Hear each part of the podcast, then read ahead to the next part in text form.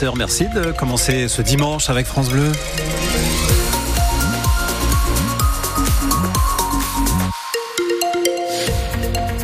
Et à 7 heures, c'est un temps brumeux, un peu de brouillard aussi qui nous attend avec des températures toujours très très douces pour euh, un début février. Il fait autour de 8-9 degrés déjà ce matin. Alexandre Blanc, le journal avec les suites de l'attaque au couteau, gare de Lyon à Paris. Un homme de 32 ans a blessé trois personnes hier matin, dont une personne grièvement. L'assaillant a été entendu par les enquêteurs et sa garde à vue a finalement été levée hier soir, Simon Soubieux.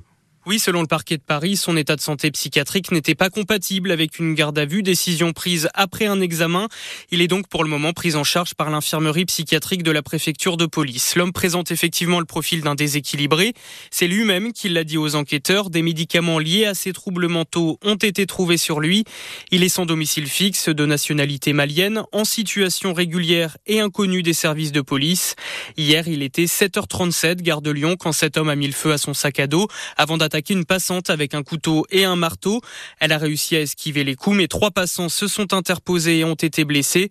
Deux sont toujours hospitalisés, dont un homme sérieusement touché à l'abdomen. Son pronostic vital ce matin est toujours engagé. Simon Soubieux. Les policiers municipaux se sont mobilisés à travers toute la France. Hier, ils ont manifesté à Paris et devant certaines préfectures. Pas de rassemblement à Reims, mais la colère est bien présente parmi les 130 policiers municipaux rémois qui demandent notamment une revalorisation de leur rémunération et de leur retraite. Le prix du gaz devrait augmenter plus 5,5% en juillet.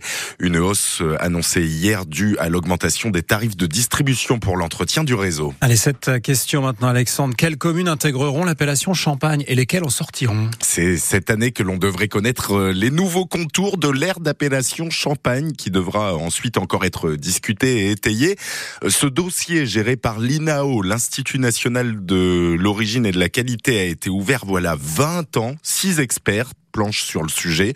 C'est long car euh, les enjeux économiques sont importants. Une quarantaine de communes, dont une vingtaine dans la Marne, pourraient faire leur entrée dans l'appellation, tandis que d'autres pourraient en sortir. Maxime Toubar, le président du syndicat général des vignerons et coprésident du comité Champagne. Ça fait 20 ans, en 2003, que le dossier a été euh, lancé. Donc la révision de l'appellation Champagne. Donc là, c'est on définit euh, les zones propice à la plantation de parcelles de vignes, euh, de champagne. 20 ans plus tard, donc le travail est pratiquement terminé. Donc on verra en 2024, je pense, pointer les voilà les, premières euh, réunions, réflexions, euh, débats autour de ce sujet, qui est un vaste sujet. On se positionne en disant voilà quelle est la Champagne, quelle va être la Champagne dans 5, 10, 15 ans, 20 ans, 30 ans.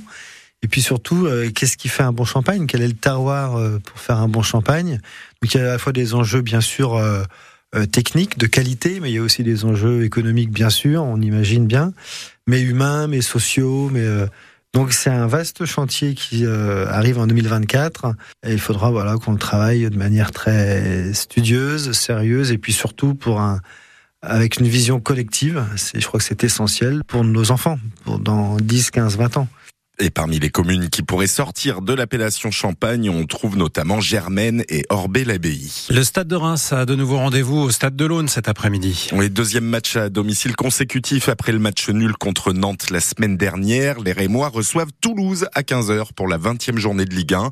Un effectif rémois étoffé avec euh, deux nouveaux joueurs et deux autres qui reviennent de la Coupe d'Afrique des Nations. Lui reste encore à la Coupe d'Afrique des Nations car il a qualifié son équipe hier où mardi a quitté le joueur du Stade de Reims a inscrit le but de la victoire qui envoie la Côte d'Ivoire en demi-finale. Victoire 2 à 1 décrochée en toute fin de prolongation aux dépens du Mali. L'Afrique du Sud se qualifie aussi et élimine le Cap Vert au tir au but.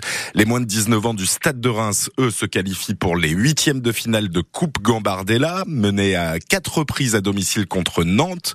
Les Rémois ont réussi à revenir à quatre partout et à s'imposer au tir au but. Cet après-midi à 15h, l'autre club marnais encore en Lice, Épernay reçoit Blois.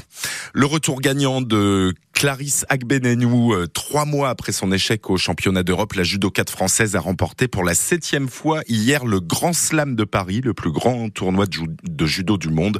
Aujourd'hui, autour de Teddy Riner de tenter de remporter ce Grand Slam pour la huitième fois, ce qui serait un record.